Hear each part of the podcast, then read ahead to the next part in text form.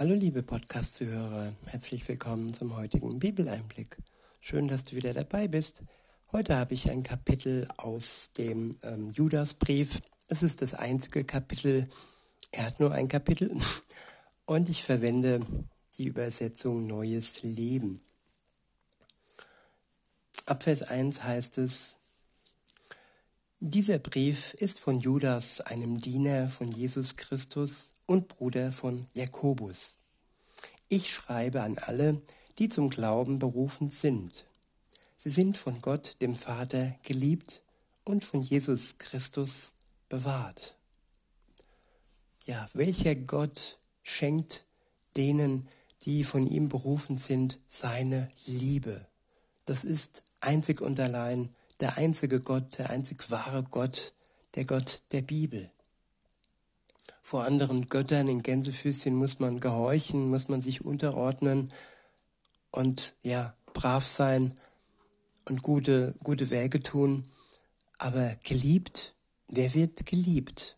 Ja, das sind nur die, die von Gott, dem Vater, berufen sind.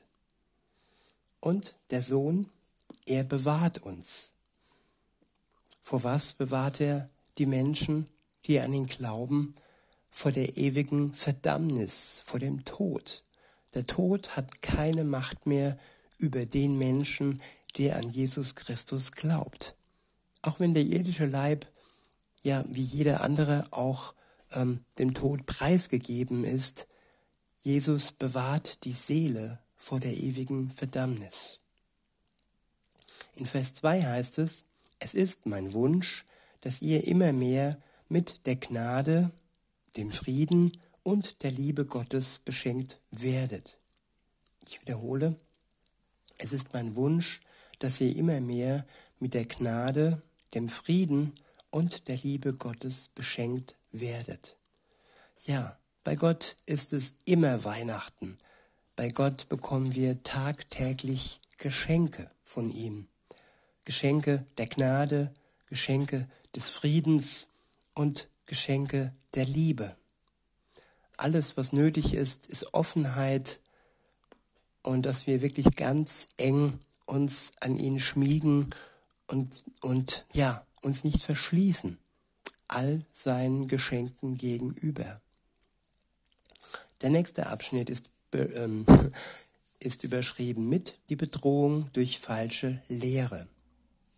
In Vers 3 heißt es, meine lieben Freunde, ich hatte euch schon lange über die Erlösung schreiben wollen, die uns allen gehört. Doch nun will ich euch über etwas anderes schreiben. Ich muss euch auffordern, für die Wahrheit der Botschaft zu kämpfen. Ja, die Wahrheit, sie wird oftmals bedroht, gerade von denen, die sich als Lehrer ausgeben. Aber sie sind oft falsche Lehrer und sie verfälschen das Wort Gottes. Sie beschmutzen es und sie ordnen sich Machthabern unter, die gegen ja den Glauben sind. Es gibt böse Menschen auf der Welt und jeder, der sich denen unterordnet, auch die Lehrer der Gemeinden, sie müssen sich verantworten für ihre Entscheidung. Weiter heißt es, ich wiederhole nochmal und führe fort, fahre fort, ich muss euch auffordern, für die Wahrheit der Botschaft zu kämpfen, die Gott ein für allemal denen geschenkt hat, die ihm gehören. Ich sage dass weil einige gottlose Leute sich bei euch eingeschlichen haben und behaupten, wir könnten die Vergebung Gottes dazu missbrauchen, ein zügelloses Leben zu führen. Ja, das sind Lehrer, die beispielsweise ja homosexuelle Beziehungen und sogenannte Ehen segnen.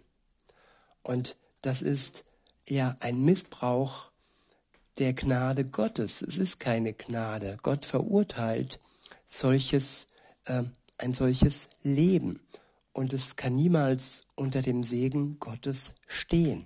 Auch wenn der Mensch an sich geliebt ist und auch wenn Gott ihn ja zur Umkehr auffordert, heißt das nicht, dass wir solches Treiben segnen dürfen. Es ist ein Beispiel von vielem. Ein anderes Beispiel ist ja, wenn, wenn Dinge gut geheißen werden, die in Gottes Augen grundsätzlich schlecht sind. Wenn Menschen ihren Körper, den Tempel des Heiligen Geistes schänden, ihn vergiften und wenn aufgefordert wird, dass Menschen sich vergiften sollen. Das sind alles Dinge, die sind nicht im Willen Gottes. Und sie stehen unter dem Missbrauch. Weiter heißt es, das Schicksal solcher Menschen ist längst besiegelt, denn sie haben sich gegen unseren einzigen Herrn und Herrscher Jesus Christus gewandt. Und obwohl ihr alles ein für allemal wisst, muss ich euch daran erinnern, dass der Herr zwar das Volk Israel aus Ägypten rettete, doch beim nächsten Mal dann alle tötete, die nicht mehr an ihn glaubten. Ja, wer sich von ihm entfernt und wer nicht mehr von, an ihn glaubt, den kann Gott nicht Gnade schenken. Seine Gnade gilt denen, die an ihn glauben, die ihm vertrauen. Und das ist die Voraussetzung, dass Gott uns retten kann. Denn ansonsten würden wir festhalten an unserer Sünde und wer an seiner Sünde festhält und sie sich nicht ähm, ja nehmen lassen möchte, sich nicht erlösen lassen möchte und wer sein Urteil nicht abgeben lassen möchte, das ihn selber trifft, ja, der muss sein Urteil dann auch ähm, ja vollziehen lassen. Denn Gott ist ein gerechter Gott und Gerechtigkeit wird am Ende siegen. Und wenn wir Gerechtigkeit durch den Glauben an Jesus Christus bekommen, dann übernimmt er praktisch die Strafe für unser sündhaftes Leben. Und das ist wahre Gnade. So etwas ist nur ja, im Christentum ähm, möglich. In Vers 6 heißt es, und ich erinnere euch an die Engel, die die Grenzen ihrer von Gott verliehenen Vollmacht nicht anerkannten, sondern den Platz verließen, an den sie gehörten. Ja, das sind die gefallene Engel. Satan ist auch ein gefallener Engel, der den Platz verlassen hat, den Gott ihm zugeteilt hat. Und wenn wir unsere Plätze verlassen, wenn wir in Gänsefüßchen Gott spielen, dann werden auch wir fallen. Weiter heißt es, Gott hält sie im Gefängnis der Finsternis gefesselt und verwahrt sie dort bis zum Tag des Gerichts. Ja, der Satan ist praktisch in Fesseln. Er kann reden, er kann uns verführen, er kann uns zum Bösen und in den Tod treiben, aber dennoch ist er gefesselt, dennoch hat er seine Grenze und dennoch weist Gott ihn zurecht. Und seine Verurteilung ist schon geschehen. Er sitzt da im Gefängnis und schreibt seine Briefe und seine Messages an uns. Und es liegt an uns, ja, nicht wirklich ihm die Macht zu geben über unser Leben, sondern alleine Gott die Macht zu geben und seinem Wort der wahren Wahrheit ein Auge zu schenken und unser Herz zu öffnen für es. Weiter heißt es in Vers 7, Vergesst auch nicht die Städte Sodom und Gomorra und ihre Nachbarorte, in denen ebenfalls Unzucht und sexuelle Ausspeifung herrschten. Diese Städte wurden durch das ewige Feuer vernichtet und sind bis heute ein warnendes Beispiel. Auch diese falschen Lehrer, die sich auf ihre Träume berufen, führen ein unzüchtiges Leben, ordnen sich keine Herrschaft unter und verspotten die himmlischen Mächte. Ich wiederhole, auch diese falschen Lehrer, die sich auf ihre Träume berufen, führen ein unzüchtiges Leben, ordnen sich keine Herrschaft unter und verspotten die himmlischen Mächte. Dabei hat es nicht einmal Michael, einer der mächtigsten Engel, gewagt, den Satan im Streit um den Körper von Mose zu verspotten. Er sagte nur, der Herr bestrafe dich. Doch diese Leute spotten und fluchen über die Dinge, die sie nicht verstehen. Wie unvernünftige Tiere folgen sie ihrem inneren Trieb und laufen so in ihr eigenes Verderben. Ja, unser innerer Trieb, der oftmals das von uns fordert, was im Widerspruch zu dem Willen Gottes steht und so auch im Widerspruch zu unser Wohlbefinden. Denn am Ende werden wir fallen, wenn wir festhalten und uns steuern lassen von unserem inneren Trieb. In Vers 11 heißt es, es wird ihnen schrecklich ergehen, denn sie folgen dem Weg Kains, der seinen Bruder ermordete. Wie Biliam sind sie bereit, für Geld alles zu tun. Und wie Korach werden sie wegen ihrer Auflehnung untergehen. Wenn solche Leute sich heute anschließen, während, ihre, während ihr beim gemeinsamen Mahl die Liebe des Herrn feiert, sind sie ein Schandfleck für euch. Denn schamlos sind sie nur auf, ihre, auf ihr eigenes Wohl bedacht. Sie sind wie Wolken, die über dürres Land ziehen, ohne Regen zu spenden. Sie sind wie Bäume, die zur Erntezeit keine Früchte tragen.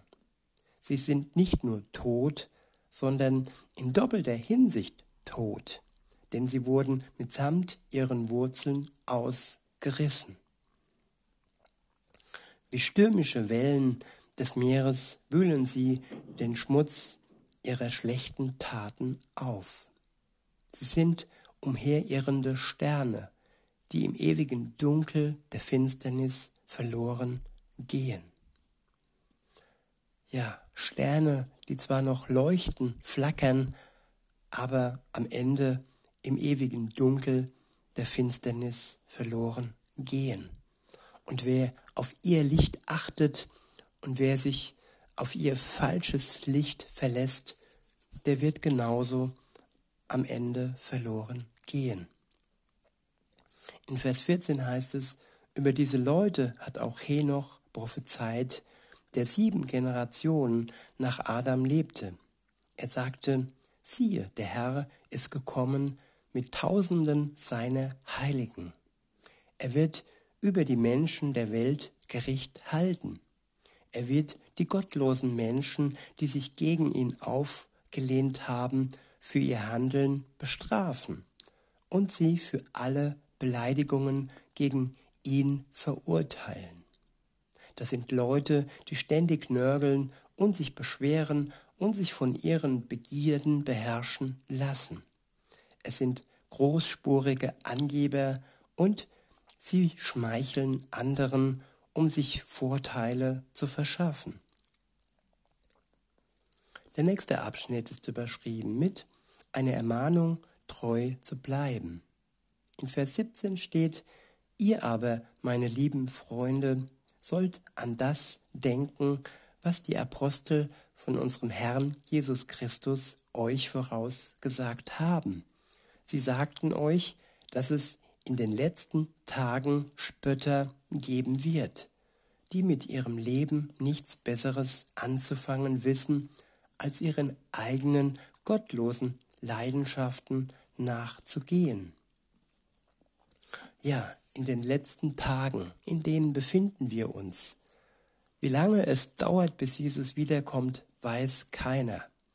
Aber es gibt viele Spötter unter uns und ja, auch sie wissen mit ihrem Leben nichts Besseres anzufangen, als ihre eigenen gottlosen Leidenschaften nachzugehen, ihre Macht und ihr Geld zu vergrößern und das auf Kosten der Gesundheit und der Leben, der Leben ihrer Untergebenen. Sie haben keinen Respekt vor dem Leben, sie haben einfach nur im Sinn, Geld und Macht zu erhalten und zu vergrößern. In Vers 19 heißt es, jetzt sind sie da und stiften Unfrieden unter euch. Sie haben Gottes Geist nicht in sich und lassen sich nur von ihrem Denken leiten, das von der Welt geprägt ist. Ihr dagegen, liebe Freunde, sollt euer Leben auf dem Fundament eures heiligen Glaubens aufbauen. Bleibt im Gebet und lasst euch darin vom Heiligen Geist leiten. Bleibt in der Liebe Gottes, während ihr darauf wartet, dass Jesus Christus, unser Herr, euch in seiner Barmherzigkeit das ewige Leben bringen wird. Ja, Jesus wird uns das ewige Leben bringen. Wir haben schon den Pfand für dieses ewige Leben, wenn wir an Jesus glauben, in Form des Heiligen Geistes, in uns, in dem Körper des Geistes. Und jetzt liegt es an uns, dass wir unseren Körper, den Körper des Heiligen Geistes pflegen und ihn nicht vergiften, weder durch falsche Lehren noch durch wahrhaftige Gifte, die unseren Körper schaden. Und wenn Jesus dann wiederkommt, dann wird er uns sichtbar das ewige Leben bringen. In Vers 22 heißt es, seid barmherzig zu denen, deren Glauben ins Wanken geraten ist. Rettet sie, indem ihr sie den Flammen des Gerichts entreißt. Den anderen gegenüber zeigt Barmherzigkeit aber seht euch dabei vor, dass ihr euch nicht von ihren Sünden anstecken lasst. Ja, die Sünden der anderen, die sehen manchmal so verführerisch aus und wir dürfen uns vorsehen, dass wir uns nicht anstecken lassen. Und wenn andere ja vom Glauben abgekommen sind, dann sollen wir ihnen wieder aufhelfen wenn sie ins Wanken geraten sind. Wir dürfen ja in der Macht Gottes dazu beitragen, dass sie von Jesus abermals gerettet werden und dass sie aus den Flammen des Gerichts entrissen werden. Ja, der nächste Abschnitt ist überschrieben mit ein Lob Gottes. In Vers 24 steht, dem, der euch bewahren kann, damit ihr nicht fallt und der euch bereit macht, damit ihr makellos und voller Freude seid, für eine große Herrlichkeit gehört alle Ehre. Ich wiederhole, dem, der euch bewahren kann, damit ihr nicht fallt, und der euch bereit macht, damit ihr makellos und voller Freude seid für seine große Herrlichkeit gehört alle Ehre. Er allein ist Gott, unser Retter durch Jesus Christus, unseren Herrn. Ihm gehören Ehre, Majestät, Macht und Gewalt. Und ihm alleine gehört all dies, auch wenn die Machthaber Ehre haben wollen, wenn sie sich als Könige sehen, wenn sie die Macht erhalten und vergrößern und wenn sie mehr und mehr Gewalt ausüben über ihre Untergebenen. Der Einzige, der am Ende dies alles behalten wird, ist Gott. Und die weltlichen Machthaber werden dies alles verlieren. Und alles, was im Moment vor sich geht, ist mehr ja ein Schatten dessen, was war und was vergehen wird. Weiter heißt es, schon vor aller Zeit, jetzt und in Ewigkeit. Amen. Vor aller Zeit war Gott der Mächtige und für alle Ewigkeit wird er seine Macht behalten. Und wer sich an ihn wendet, wer ihm vertraut, der wird mit hinübergehen in die Ewigkeit. Wann?